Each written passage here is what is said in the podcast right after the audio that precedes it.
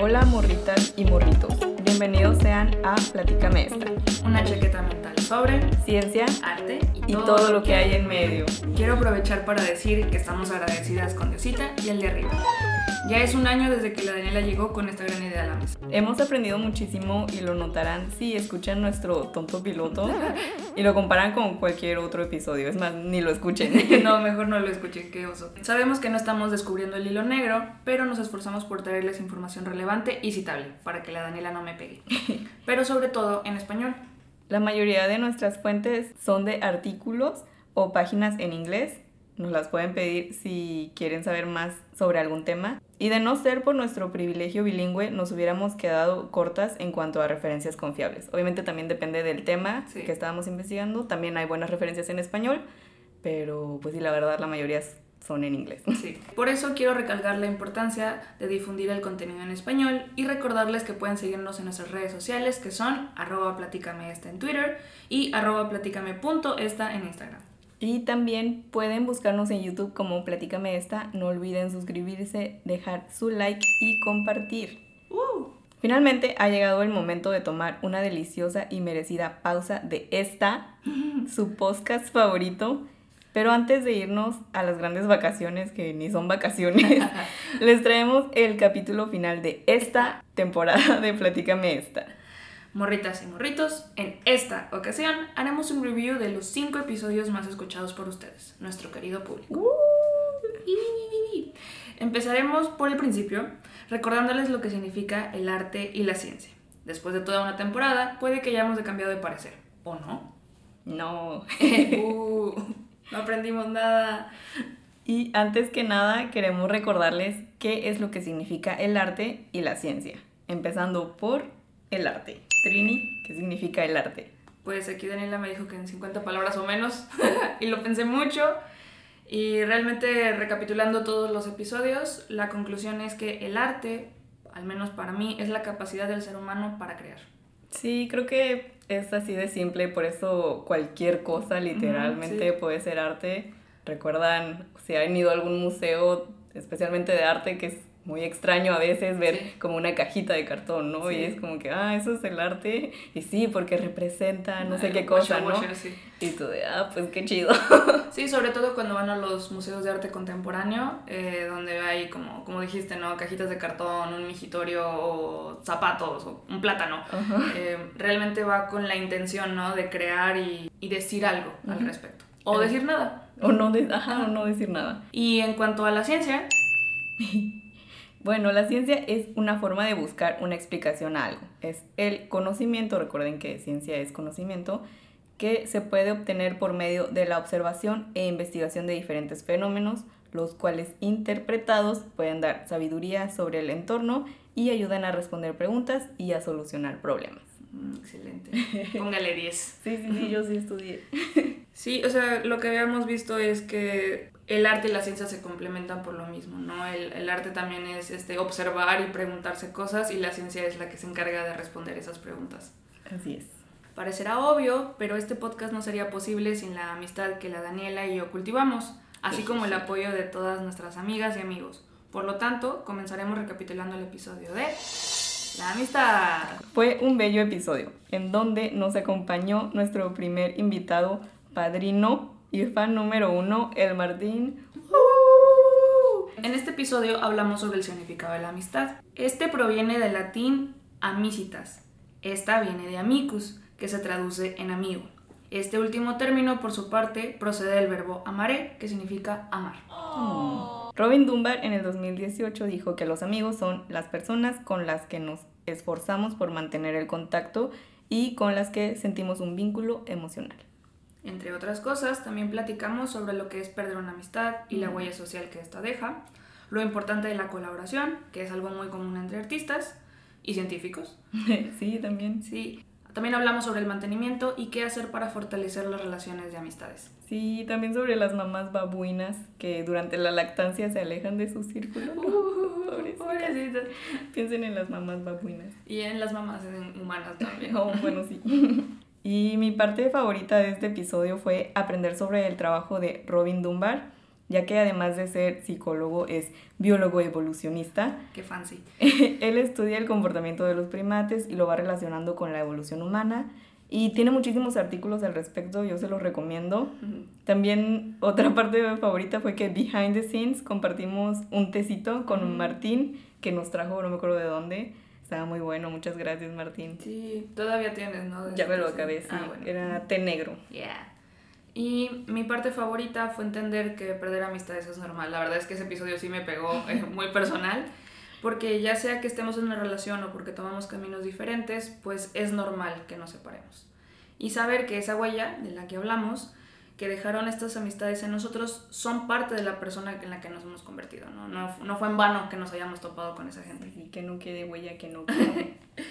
También me parece importante saber que hay diferentes propósitos para las amistades y diferentes niveles de amistad. O sea, ahí se pueden trabajar.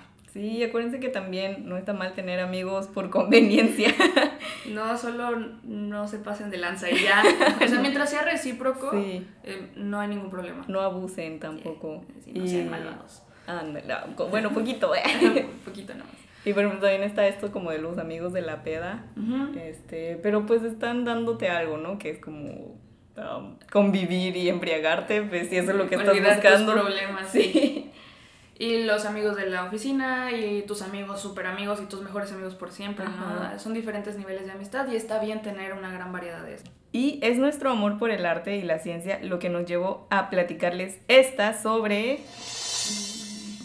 La estética. En resumen, fue un episodio muy sublime. Nuevamente contamos con un invitado, esta vez fue Ismael, quien se dedica a crear experiencias. En este episodio les platicamos sobre las emociones estéticas, la ración áurea, el número Fibonacci, que también lo mencionamos en el episodio de la Edad Media, y las teselaciones. También platicamos sobre el esteticismo y algunos movimientos artísticos relacionados con el concepto de estética, como el vaporwave o vaporwave y sus elementos. Sí, entre otras cosas también. Mi parte favorita de este episodio fue todo, todo lo de las teselaciones. Yo creo que no las conocía como de esa forma, creo o sea, obviamente las he visto, todas las hemos visto, pero sí fue un gran shock, una gran chaqueta, como entender de dónde venían y lo sublimes y estéticas. Y lo matemáticamente, o sea, la cantidad de matemáticas que tienen, ¿no? Es pura geometría. Uh, después vimos nuevamente esto en el episodio de la Edad Media y me persigue también en las asteráceas que también este, va relacionado con lo de la estética y el número de Fibonacci. lo veo ya en todos lados. ¡Ayuda! Sí. o sea, es que una vez que empiezas a ver patrones literal, ya no puedes dejar de verlos. No, estoy loca. Ayuda. Ayuda, sí. Te vamos a anexar. bueno, déjenme una escuadra. y un compás. Y un compás. Ya. Eh, mi parte favorita fue entender que la estética es algo más que un estilo o una moda. Eh, la estética es una experiencia en sí misma que tiene que ver con los sentidos y nuestra reacción ante el mundo. Eh, me gustaría recordarles que agregar elementos estéticos de su gusto al día a día puede mejorar su estado de ánimo, yay, lo que hoy en día llamamos romantizar tu vida. Sí, es, creo que es más la palabra que se puso de moda. Ajá, lo aesthetics. Sí, sin saber realmente qué es lo que significa.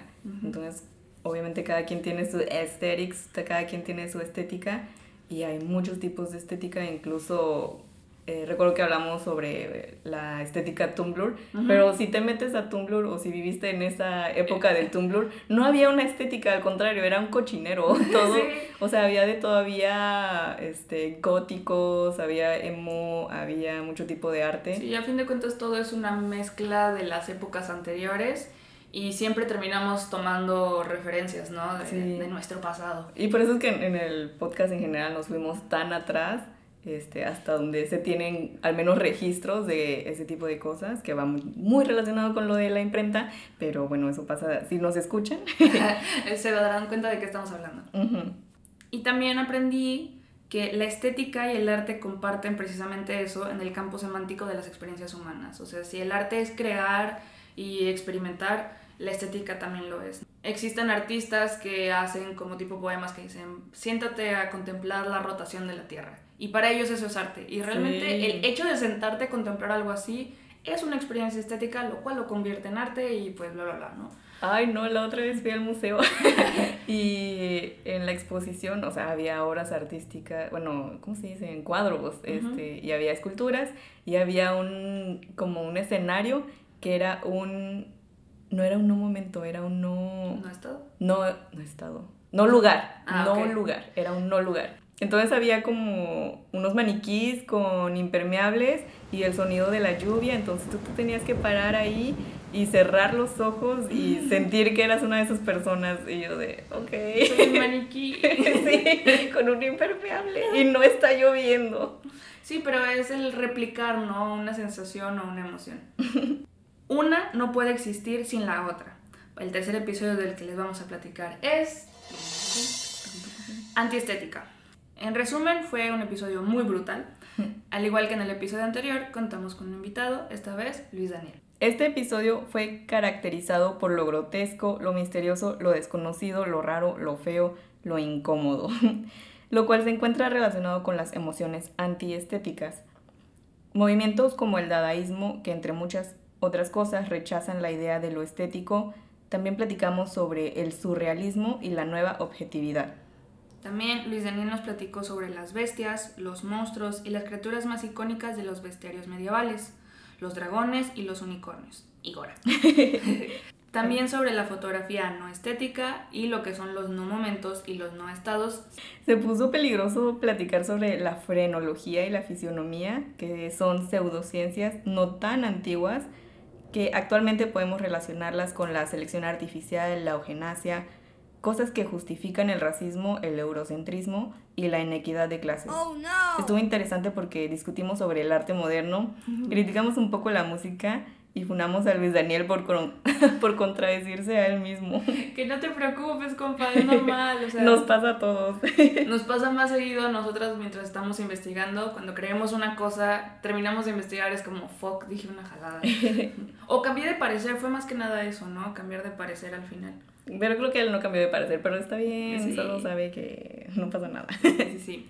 Mi parte favorita fue el acercamiento de Remy Struck al concepto. Él identifica lo grotesco como un dispositivo antropológico, crucial y potencialmente universal, que se utiliza para conceptualizar la alteridad y el cambio. Ah, la mía fue que fue una gran chaqueta entender lo de los juicios estéticos que se vieron desde el episodio de la antiestética, ya que pues es normal emitir juicios. Así somos los humanos de juzgadores. Estos nos ayudan a relacionar las cosas, las emociones, incluso personas, para juzgar, relacionarlo con nuestras experiencias y así lograr tomar una decisión. Pero también me impactó mucho ver esta parte de la ciencia, esta parte antiestética, esta parte incómoda de la ciencia en donde pues juzgan a la humanidad e incluso tratan de usar como los métodos científicos, ¿no? Y la investigación y la observación para justificar estas cosas tan horribles como el racismo. Entonces sí, la ciencia definitivamente es muy peligrosa.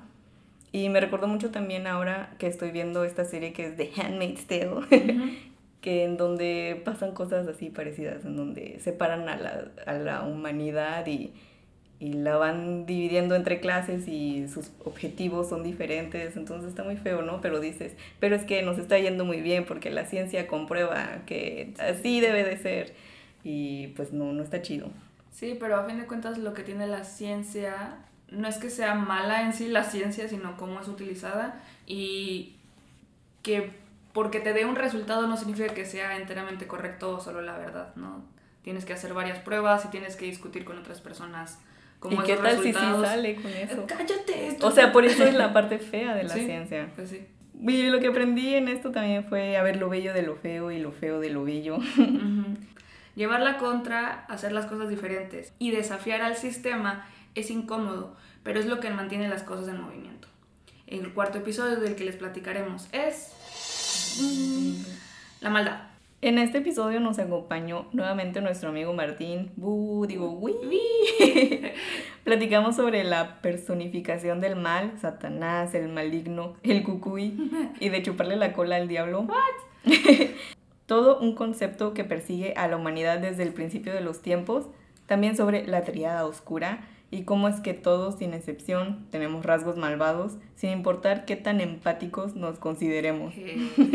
También Martín nos platicó sobre el batallón 101 de hombres alemanes ordinarios quienes recibían órdenes para hacer cosas malvadas durante la Segunda Guerra Mundial.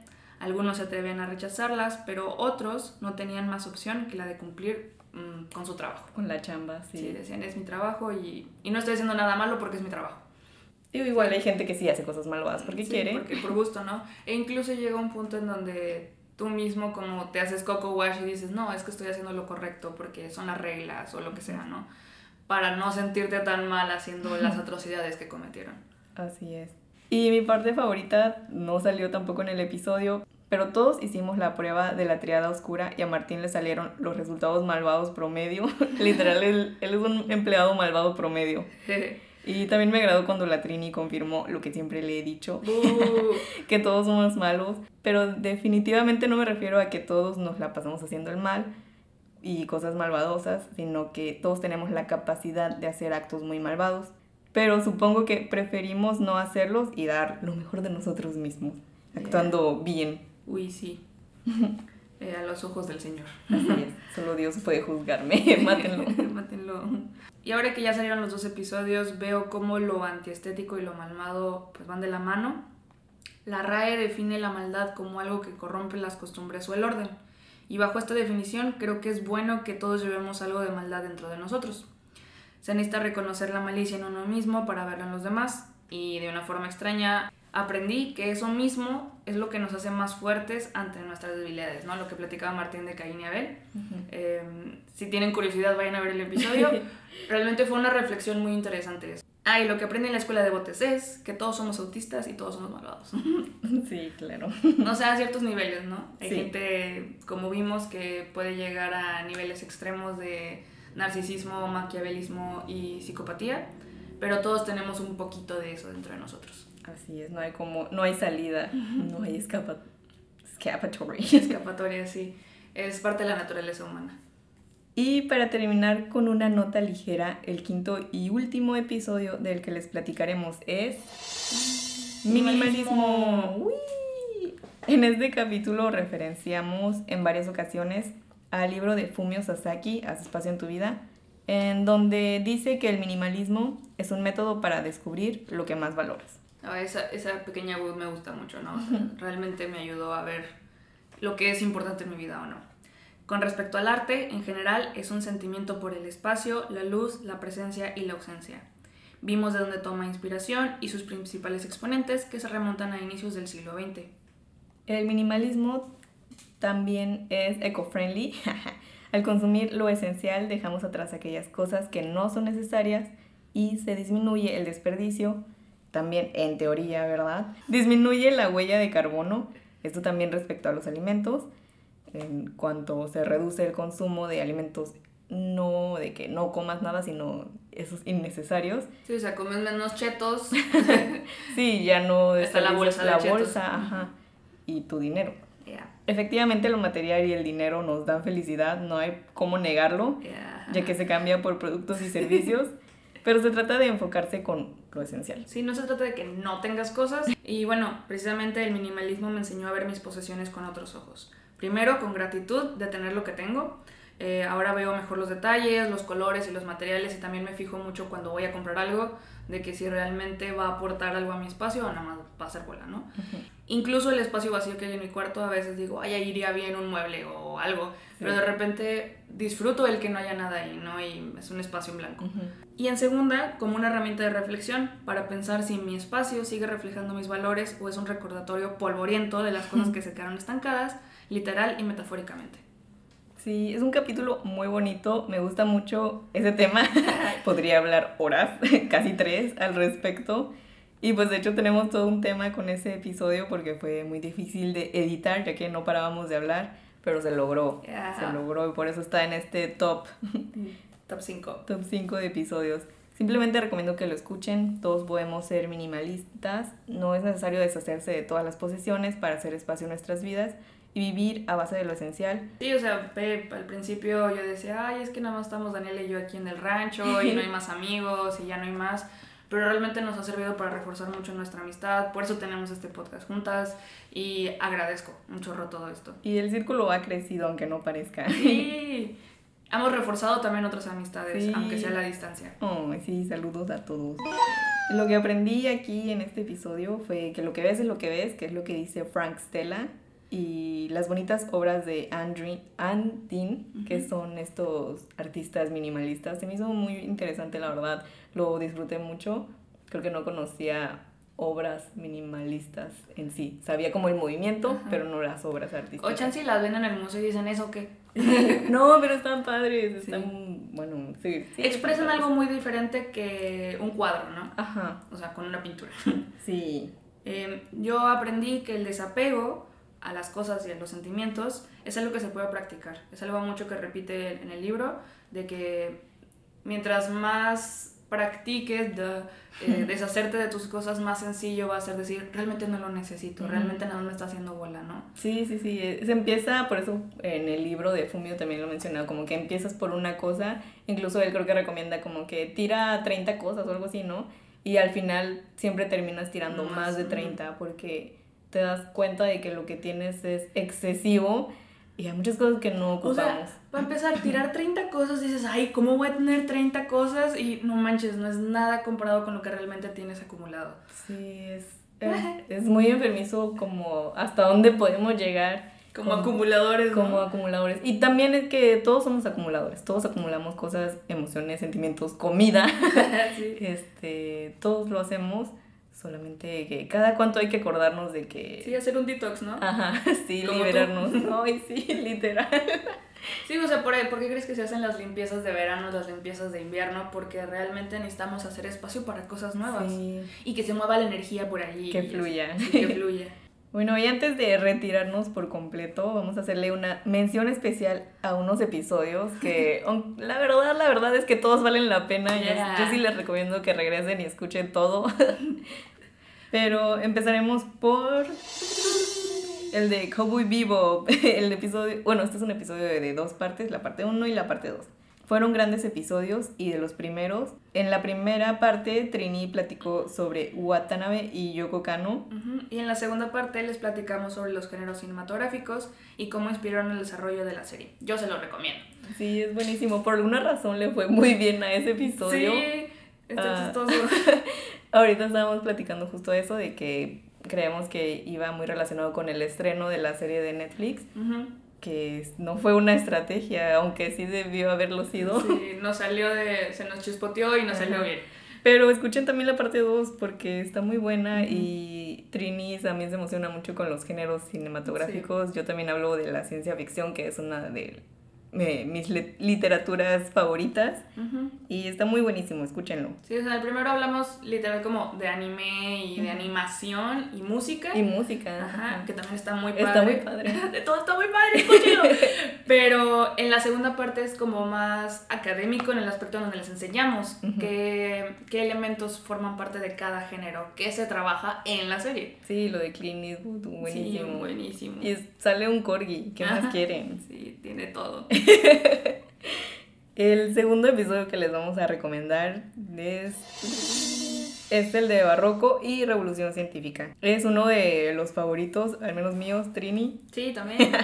Revisen el video, está muy bueno. Hicimos toda una línea de tiempo en donde comparamos cómo evolucionaron las técnicas renacentistas hasta llegar al barroco y cómo los científicos observadores del renacimiento aportaron a las teorías que se fueron desarrollando para, re- para realizar pues lo que es la revolución científica. Está muy bueno porque no vemos obviamente todo el renacimiento, sino como retomamos esas partecitas finales que son importantes Que son para lo que va a venir después. Sí, está muy bueno, es un gran trabajo. Yo les pongo 10. Sí, a mí me dio mucha risa el hecho de verme a mí misma tan interesada por la historia y la ciencia y cómo en la línea del tiempo van avanzando y es importante la cronología cuando en la escuela me valía madre. O sea, era así como eso que, pero ahora Eso ya tiene que ver con la ciencia y Sí. el arte. Eso que tiene que ver con la Navidad. Sí, está muy bueno, la verdad. este, Nos la rifamos Sí. y me gustó mucho, es buenísimo. Y nos ayudó a entender cosas que luego tratamos en otros temas donde volvemos a repetirlos, decir, ah, ok, viene de aquí. Sí, fue una verdadera revolución, incluso el barroco es una revolución por el claroscuro y todas estas Ujú. cosas. Está muy bueno, yo sí lo reviso a veces otra vez porque está buenísimo, vayan a verlo. Es una chaqueta mental a fin de cuentas. Y bueno, luego les tenemos para recomendar el episodio de las papas. Ustedes van a decir, ¿eso qué, güey? Las papas, neta. Pero a mí me gustan mucho. y realmente es que son deliciosas, nutritivas y culturalmente apreciadas. Son tubérculos, parte de la familia de las solanáceas, también familiares del tomate y la calabaza. Estas tienen flor y frutos, por si no sabían, yo no sabía. este, y a Vincent Van Gogh le gustaba pintarlas. Tiene varios bodegones al respecto. Estas son nativas de Perú y se estima que existen más de 3.500 variedades de papas nativas o criollas. Sí, es delicioso, es un gran episodio. Cuando escogimos este tema realmente nos dio risa, pero por lo mismo lo disfrutamos mucho. Es un tema muy sencillo del cual encontramos mucha información que normalmente no se sabe, nada más te comes la papaya, qué rico. Sí. Está, revísenlo, está buenísimo. Sí, se los recomendamos un chingo. en general les recomendamos todos los episodios, todos son muy buenos. Nos esforzamos muchos por traerles contenido de calidad, por traerles cosas interesantes, graciosas también, cosas que no ves en los libros de texto o que no puedes encontrar en español, también nos esforzamos por traducirlas para ustedes les pusimos nuestro corazón ahí, por favor. Sí, tómenlo y no, no lo apachurren. Por ejemplo, aquí rápidamente se me ocurre el de la piratería, el de las brujas. Ah, muy bueno. El de las brujas muy bueno. Ah, también tenemos platicaditas. Ah, sí, que son versiones más cortas por si dicen, sabes que no tengo tiempo. Donde hablamos sobre un concepto en general y les damos también de como datos curiosos, les contamos una historia al respecto y duran que máximo, máximo 30 minutos o menos. Sí, ajá, menos como veintitantos minutos menos como 10. O menos como 5. Sí. Y si se fijan, desde que empezamos hasta el final, hemos ido avanzando en cuanto al contenido que les damos en YouTube. Nos esforzamos ahora más, les tenemos videos con imágenes, porque sabemos que es importante, sobre todo cuando hablamos de temas complicados científicos o incluso de arte, sí. eh, se necesita la referencia visual, ¿no? Es difícil de imaginar por más que creamos que lo explicamos, este, no hay nada como la representación visual. Y también por eso les decimos que nos vayan a ver en Instagram o en Twitter, porque ahí también van a encontrar esas imágenes para que vayan viéndolas a la par del, del podcast. Sí, en Twitter eh, ocasionalmente se comparten algunos hilos que también van relacionados con lo que se comentan en el podcast. Entonces vayan a, a, revisarlos, están muy buenos. No son tan largos tampoco. No sean flojos. y les pedimos a las personas que nos en algún episodio a que nos mandaran un pequeño mensaje, así que vamos a escucharlos. Uh. Hola morritas, ha sido un gran placer participar en su proyecto. Siempre es gratificante aprender de distintos puntos de vista, en especial cuando provienen de dos personas tan apasionadas como lo son ustedes. En el tema de la amistad aprendí a prestarle atención a un aspecto que se me escapaba por completo, y es que no basta con interacciones esporádicas para mantener una relación duradera, se requiere disciplina para el gran arte de aprender a corresponder y la gran ciencia de las relaciones interpersonales. He sido afortunado de ser invitado en una segunda ocasión donde se conversó el tema de la maldad. En aquella ocasión aprendí cómo el dolor y la tragedia pueden plasmarse en imágenes de arte para transmitir un mensaje que ha acompañado a la humanidad desde su origen. Asimismo, me mostraron la ciencia que hay detrás de las evaluaciones y mediciones que se realizan para comprender la psique y sus mecanismos que originan este gran dilema del bien y el mal. ¿Qué onda, morritas y morritos? Aquí nada más de pasada, saludando a la Trini y a la Daniela. Soy Ismael del episodio de la estética y nada más recordando un poquito esa experiencia que la verdad me la pasé muy bien con las dos. Una excelente plática, echamos el chal, eh, compartiendo anécdotas, compartiendo información acerca de este tema que me gusta mucho y pues me gustó mucho también porque aprendí todas las corrientes que han existido a través de la historia, pasando desde las más antiguas hasta las más recientes. Unas que yo pues ni siquiera tenía en el radar y, y se mencionaron en el episodio, entonces se me hizo muy interesante. Y pues nada, nada más para felicitarlas también por este cierre de temporada y desearles el mayor de los éxitos. Hola, ¿qué tal? Mi nombre es Luis, también conocido como Maestra IQ, y quiero aprovechar para agradecerle a Dani y a Hilda Trini por la oportunidad de haber eh, participado en uno de sus programas. La verdad fue una experiencia muy agradable y pues bueno, espero que, que tengan mucho éxito. Saludos a todos. Hola morritas, gracias por invitarme. Saludos. Aprendí mucho sobre cultura en México, sobre la cempasúchil. Bueno, muchas gracias por los mensajes a todos los que nos mandaron un mensaje. Sin ustedes no hubiera sido posible todo esto, todos nuestros amigos, su apoyo, el Martín que nos apadrinó y dijo, órale vas. Que sí, literal, él nos dijo, ya, grábenlo, no Ya, importa, ahorita ya, Ajá, sí. graben un episodio. Sí, y hemos crecido mucho, yo estoy orgullosa de nosotras. Se me hace impresionante que ya haya pasado un año. Esperábamos que nos escucharan tanto, ni de tantos lugares, porque sí nos escuchan eh, internacionalmente, Ajá. bastantes países. Gracias por escucharnos, muchos saludos donde quiera que estén y donde sea que nos escuchen. O sea, sí nos motiva, sí nos motiva bastante ver que otras personas, aparte de México, nos están Ajá. escuchando. Pero... Sí, incluso también de- del mismo México, Ujú. eh, que nos escuchan como de Chiapas o Michoacán o cosas así. Es como, ay, no sé quién vive ahí, pero muchas gracias. Muchas gracias. Saludos a todos. Saludos a Michoacán. Muchas gracias, morritas y morritos de todo el mundo, por acompañarnos en esta, la primera temporada en donde les platicamos sobre ciencia, arte y todo, bueno, una parte de lo que hay en medio. Pero se trata justo de eso, de que observen que la ciencia y el arte se relacionan muchísimo en diferentes situaciones. Todo tiene ciencia, todo tiene arte. Esperemos que se animen a seguir escuchándonos, que le compartan a, sus amixes, familiares y desconocidos este gran podcast y a seguirnos en nuestras redes sociales. Que ella se las sabe. Nos vemos el siguiente año. Sí.